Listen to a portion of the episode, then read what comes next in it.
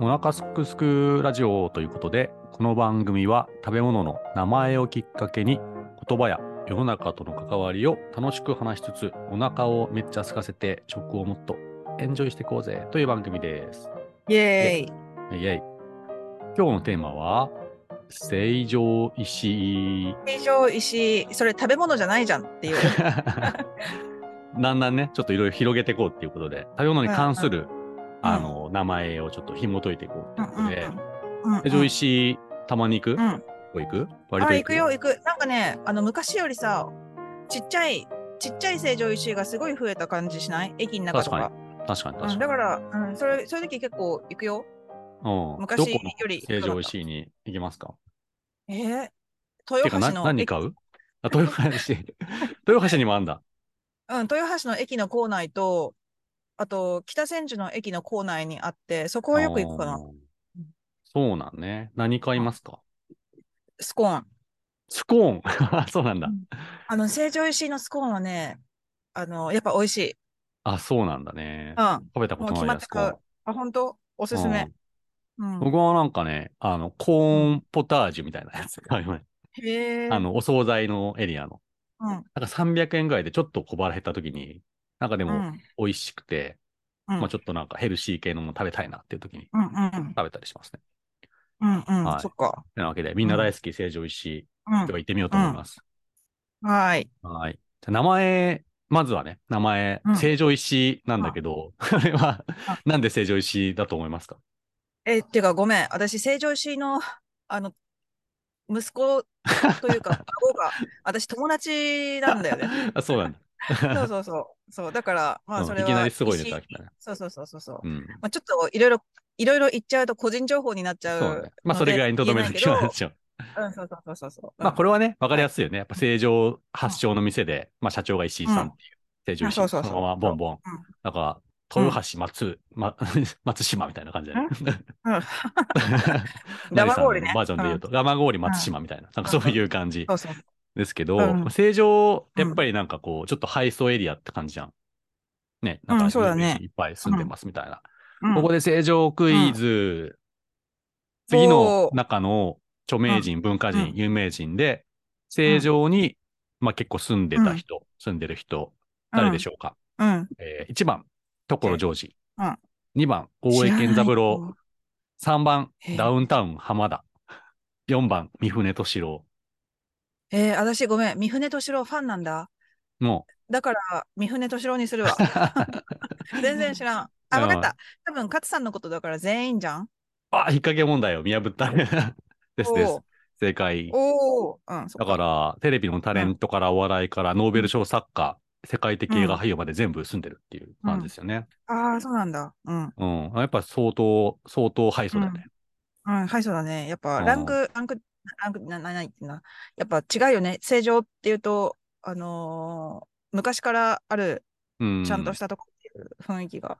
そうそう。で、これなんで正常にこの集まったのかっていう一つの一番大きな理由わかりますかなんか聞いたことあるな。うん。それじゃった。じゃあ、あれだ。あの、大学かなんかがさ、できてさ、うんうんうん。えっと、なんだっけ、あれだよ。えっと、忘れちゃった。それでそこでいろいろ文化人が集まったとかっていうんじゃなかったっけ？違ったっ学け校もね、いっぱいあるっていうのもあるし、あと結構大きいのは、あの東宝撮影所があるんだよね。ああ、そうだそうだそうだそうそうそうそうそう。そうそう。遡っていく前に結構大きいとこあって、まあそれでそういう三船敏郎とかね、なんかそういう映画系の人たちがいっぱい集まって、まあそういうのでどんどん集まっていったっていう感じらしいです。うんうん。で、まあそんなね、うんところの素敵な、こう、憧れの地っていう感じなんだけど、うんうんまあ、そこで最初はもうちっちゃい、あの、うんフルーツ屋さんだったんだって。ああ、そうなんだ。石井青果店みたいな、なんかそういうああ、そうだったんだ。感じうんで、それがもうめっちゃ昔で、なんとも100年ぐらい前。うん。結構前だねあそうなんだ。うんじゃあ、私の友達は、あの、息子ってことはないね。せ、孫か、ひ孫か、うんかな。うん。で、その、成城石井っていうふうに、まあちゃんと会社化してやったのうんが、まあその最初うん初代やった父ちゃん母ちゃんの長男っていう感じなんだけど、で、その父ちゃゃん母ちゃんが石井ん。青果店みたいな感じで始めたのがもううん1927年っていうね。もう全然戦争の前って感じなんだけど、うんうんうんうん。はい。それから、あのーしばらくずっとそれでやってて、でもそのうんうん息子がちょっととあるきっかけで、これじゃあ、うんって言って、成長石ボーンってた爆誕したみたいな感じなんだけど、へえ。うんえっとね、結構僕は今回、あのーまあ、ついでにちょっと本でも読んでみるかなと思って、そうん。の、うん。創業、まあ、成城石井にした息子の本でね、そしうんて成城石井はブランドになった、ドンみたいな、うん。あの、本があったんで、ちょっとそれを参考に今回、うん。結構ね、面白いっていうか、いい話がいろいろあったので、うんちょっと今日はそんな話を元にしてみようと思いますが、クイズ。おー。ズカモン、はいカモン。で、あの、まずね、ちょっと成城石井エピソード集で、まずお母さんがいい感じにすごいっていうちょっとテーマがありまして、うん。その長男のね、うんあの、お母さんが、なかなかあの、うんいい、あ素敵なお母さんだったんですけど、うんうん。えー1927年に作ってから、こう太平洋戦争ありましたよね。うん戦争あった時に、うん。まあ一般のね、周りのなんかこううん家とかは、もう戦争だ、大変だ、うんやばいやばいやばいってみんなもうパニックみたいな感じだったんだけど、お母さんは、ここでちょっと、あの、違う行動をしました。うん。なんでしょう？か なんでしょうかみたいな。え？なんだろう。パニックになってるけど、違うことをした。食糧危機が来ると思って、何かを植えた。ああ、近いね。近い近いえ、本当に？うん。うん、正解は、うん。戦争も始まったら、缶詰、缶詰じゃって言って、缶詰をもうちょっと買い占めたみたいな、あ感、じ。そうなの。うん。ね、食べれなくなるからうん。非常食があって言って、うん、で、もうほん、本当にめちゃくちゃ買い込んだみたいで、うん。お父ちゃんが怒ったんだって、まあ、勝手にそんなん買ってどうするんや、みたいな。だけど、結果蓋当てたら、開けたらもう爆売れして、それでもうかなりなんかもう、息をしのいだみたいな感じで、ああ、そうなんだ。でお母ちゃんももともと商売人の家系だったみたいなので、うんなんかそういうのを見ながらね、あ商売ってすごい面白いなっていう、ちょっと石井少年は育ってたみたいなね、へそんなえことがありましたと。うん。うんうん。で、まあ結構それで、まあ10年、20年ぐらいはずっとそのフルーツ店を、えーうん。手伝ってて、うんうん、で、なんかね、あのーまあお父さんお母さん教育も熱心で、うんで、その自分たちは教育そんなにすごい受けたってわけじゃないんだけど、息子を頑張ってほしいからってことで、慶応に入れました。うんで、うんうんうん。で、息子もなんかその、商人の家庭で育ったから、あの、うん勉強が本当にその、短なんか初めてその面白いって思ったんだ。うん小小学、小学部に入ったんだけど、ななんか先生の言ってることが、友達とかはなんかわーって慶応ボーイみたいな遊んでたんだけど、自分はその、なんか家でやってたことがすごい勉強とつながるから、あうん勉強めっちゃ面白いじゃんっていうふうになって、うんうん。真面目に大学生活をね、してましたっていうああ、そうなんだ。感。じ。そうそうそう。うんうん。なんかね、ちょっといい話なんですけど、うんで、うんうん。卒業して、もうなんか全然、その、どっか違うとこ就職じゃなくて、すぐ家を手伝いに、うん。本格的に入って、うん。もうなんか、あの、フルーツ店だからね、なんかその夜中閉めるのをもう11時とか、そんな感じで、うん。その、サラリーマンとかうん、がこう、なんか、お土産にこう会社終わった後にフルーツ買うみたいなのが多かったんで、うんうんまあ、夜まで働いて、朝も市場に朝早く起きてみたいな。毎日うん。毎日。まあ、そその時はもうなんか楽しかったみたいで、もう寿命を子にして働いてましたっていう。まあ、結構うまくいってたんだけど、うん。ここでちょっとピンチが来ます。あのー結構大型店舗とかがどんどんブームになって、駅開発とかで、うん。で、成城の駅前に、あの、うん小田急 OX ってういう、ん。うん。ドーンってできましたと。うん。もう全然成城青果店の10倍ぐらい大きいし。品ぞれもまあめちゃくちゃあるから、もうお客さんうんほとんど全員そっち行っちゃうみたいな感じで、うんやばいやばいやばいってなりましたと。で、クイズナンバー2。はい 未成年、そはいの小田急っていう巨大資本に、うん。なんとかしないと店潰れるわと思って。知恵を絞って作戦をちょっと考えました。うんでその作戦が結構大当たりして、うん。あの、確固たるブランドを築く足がかりになったっていう感じなんですけど、うん。この作戦とはどんな感じでしょうかえ、小田急 OX ってめちゃくちゃ安いスーパーじゃん。うん。あのーそういう、そういう普通のスーパーの中で。うん。だからもうそこ路線を変えたんじゃんあの、ターゲットを変えて、あの、高級路線で行くぜっていうふうにしたのかなとか思った。ああ、でもね、いい線いってますね。あ、本当？近い近い近い。うんうん。まあ、うんちょっと、青年的な作戦名としては、作戦行動うん、共存作戦みたいなうんうん。そう、だからまさに、まあ必要なものは小田急でどうぞ買ってください。うんもうんね基本そのもう全然生活必需品は小田急で買えばいいじゃないですか。うん。うん。でもそこでもう張り合わないで、まあどう頑張っても買えないものとか、うん。そう高級なものとか、珍しいものはこっちで買えばいいんじゃないですか、みたいな。感じにもはっきりとして、ただその小田急で売ってるようなものは取取り扱わないで、完全に、あの、どっちも行かないといいの揃わないよね、みたいな感じにした。うん。でもう住み分け、住み分け返してるね。うん。ちゃんと自分のね、こう、価値みたいなものを客観的に見て、共存していく作戦みたいなので、やっぱりなんかここでしかないのってあるよね、みたいな感じで、どんどんお客さんが戻ってきた、みたいなね。うん。わかるわ。で、それの、うんあのーまあ、いい例っていうのがあって、うん。なんか僕もこれ言われて、そういえばって思ったんですけど、うんなんか成城石井の紙袋とかさ、ビニール袋って、うんなんか果物のマークがあるんだけど、何かわかりますか？え、そうだったっけ？うっすら。最近は、なんか袋とかもらわなくなっちゃった。そうだよねう。ん。あれ、成城石井のロゴはすぐわかるんだけどさ、うん。袋って、あるとね、なんかの果物がうん贈答用な感じの箱に箱にプッて入ってる絵柄があるんですけど。メロン？お正解 冴えてるね、今日は。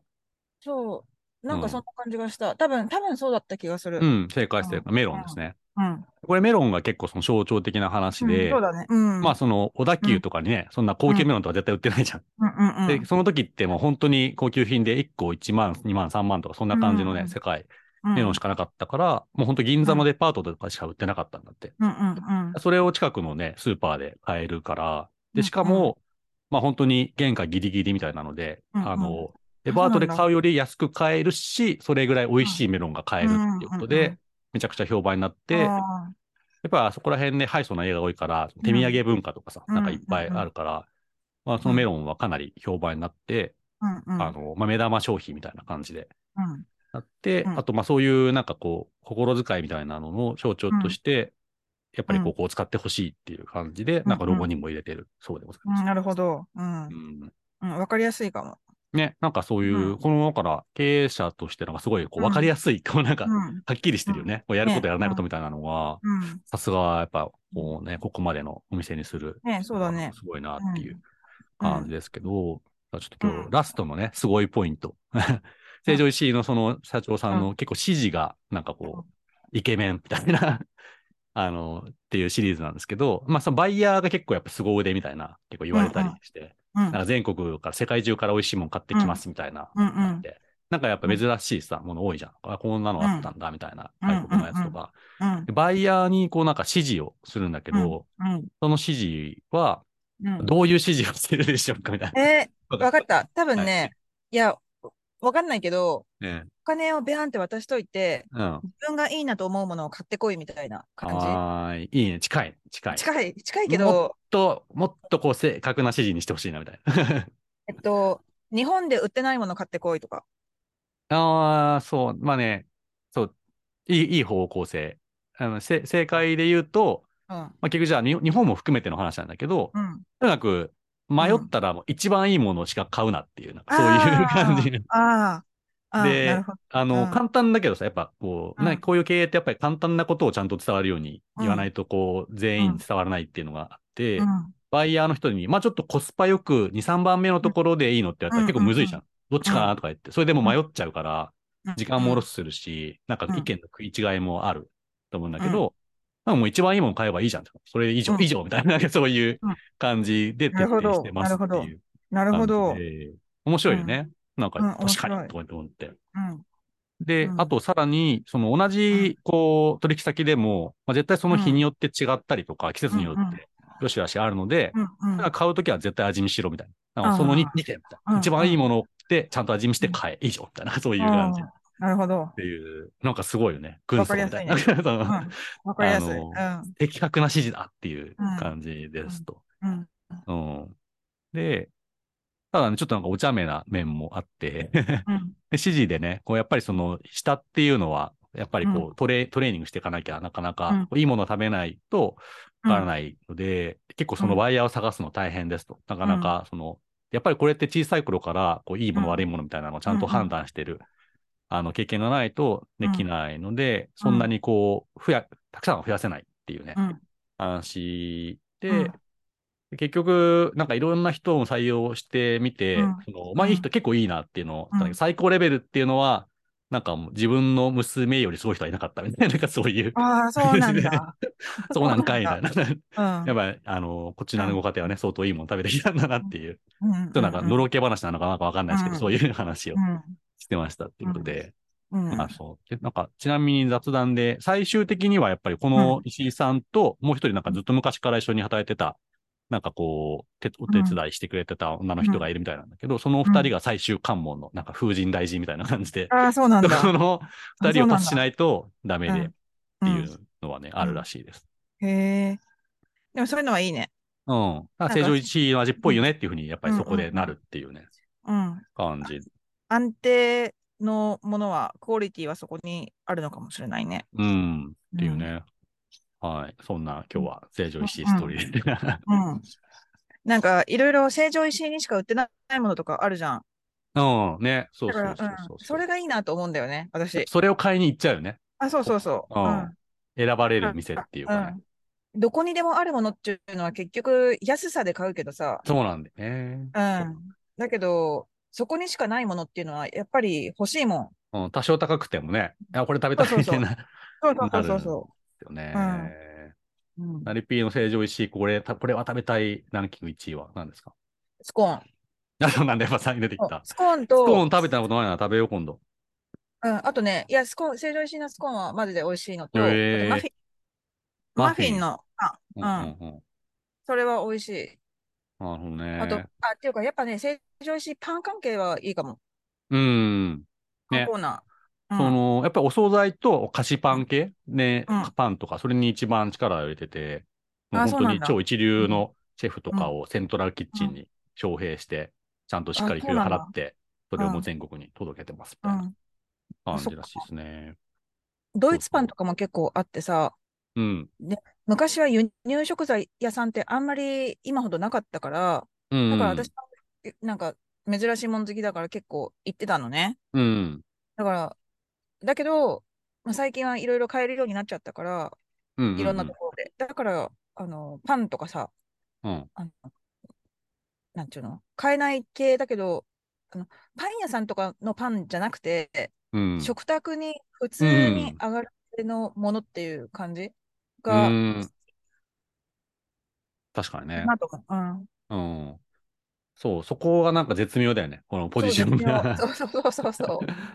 なんかね、その話もしてて、あの、結構先読み力、この人またすごいって話なんだけど、うん。なんかその、一回そのオイルショックとかで経済がさ、落ちた時があったうん。時に、うん。やっぱりその、今までって、まあ、その、家の中じゃない食事の出費って基本外食だったって。うん。うん。うん。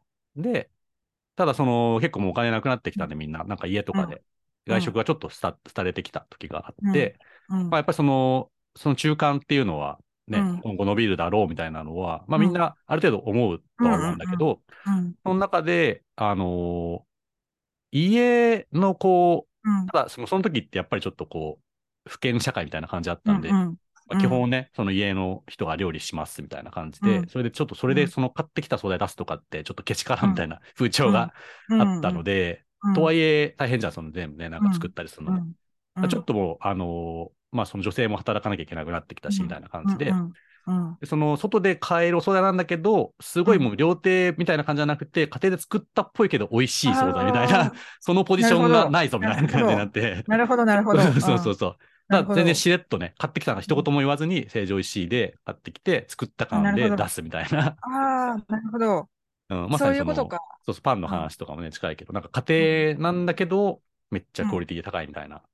なるほど。うん。そこに商品を生み出した。うん。買い物楽しいもん。いろいろ夢が広がるっていうか。そうだね。こんなもんあったんだとか、なんか美味しそうとかね。とポテサラとかもさ、地味だけど、ロングセラーみたいな、なんかそういうので、ずっと人気みたいなんだけど。うん。ああとさ、成城石井のさ、あの、お店に行くと、キャプションがいろいろ書いてあるんだよね。あ、そうそうそう。うんちくがちょっと書いてるね。そうそうそうそうそう。あれ面白いよ。うん。なんかストーリー性があるというか。そうそうそううん。なんか食のね夢があるよね。うんそうそうそう、食べてる時の自分の姿を想像して、あ、うん素敵っていう思わせる 何かがある。うん。でもそれぐらいやっぱちゃんと選んでね、やってるっていうことなんで、それは偽りないっていうね、感じが、この人の本を読んでしましたっていう感じでした。で、うんその、これはなんかね、その、両親が、まあこれ結構有名な話かな。でも、その、やっぱ食って感じとしてさ、人が良くなるっていう感じじゃないですか。食。あか、本当だ。本当だ。気がつかなかった。なんで今まで気がつかなかった？の 感じ好きのナリティが見落としてたとは。本当だわ。で、それをやっぱりすごくやうんや言っていきたいって言って、美味しいものを食べたりとか、うん作ってあげたりしようっていう時は、やっぱり人がいい心になるので、まあそれを推う進ん、爆睡するぜみたいな感じで。なるほど。よし。はいこれそれ今度学生に。学生に行って すぐ使って。うんなので、そういう本当にこの人はいい話がね結構多かったんで、うんうんうん。まあちょっとぜひ興味ある人はね、読んでみてはいいんじゃないですか。正常、うん。そして正常石やブランドになったっていううん、なるほど。ですね。やっぱ本人のね、え。言葉が全部書いてるので結構眼蓄があって面白いと思います。ーうん。というわけで、面白かった。こんな感じでございます。成城石もうあなたも今すぐ成城石井に行きたくなったのではうん。ないでしょうか。はい。ね、あの全国にもう168店舗、まあ170ぐらいあるので、うん全国にあるけど、ないのは沖縄、北海道、北陸、四国、九州にはありません。っああ、そうなんだあとはあるらしい。そっか。うん、そっか。うん。んって感じです。以上、わかった。今日は。はい、ありがとうございます。ははい。い。じゃあ、じゃあ。チャオ。